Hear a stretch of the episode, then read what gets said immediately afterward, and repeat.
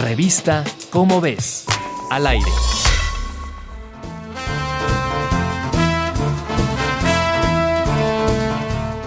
Investigadores de la Universidad de Valencia realizaron un estudio comparativo entre 557 ciclistas de tres países latinoamericanos entre 2016 y 2019 para conocer entre ciclistas habituales y ocasionales hábitos, patrones de comportamiento, percepción del riesgo, conocimiento de reglas y accidentes.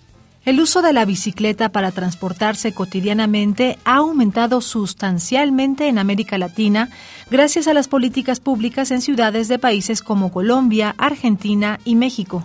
El caso de Bogotá podría considerarse como uno de los más exitosos en términos de la cantidad de viajes diarios en bicicleta.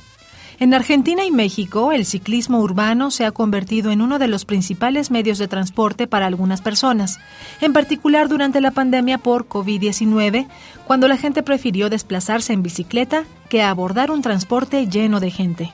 Los resultados de este estudio, publicado en 2021 en la revista Accident Analysis and Prevention, sugieren que las personas que usan la bicicleta como principal medio de transporte, los ciclistas cotidianos, tienen un menor grado de conocimiento de las reglas y de los comportamientos que ayudan a preservar su integridad, e incurren deliberadamente en infracciones y otros comportamientos riesgosos que los exponen más accidentes.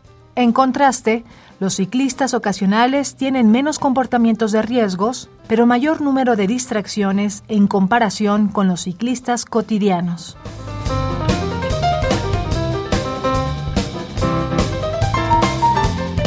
Si quieres conocer más sobre el tema, te invitamos a consultar el texto Aumento y riesgos del uso de la bicicleta en América Latina por Marta Dune Backhaus en la revista Cómo ves, la revista de divulgación científica de la UNAM.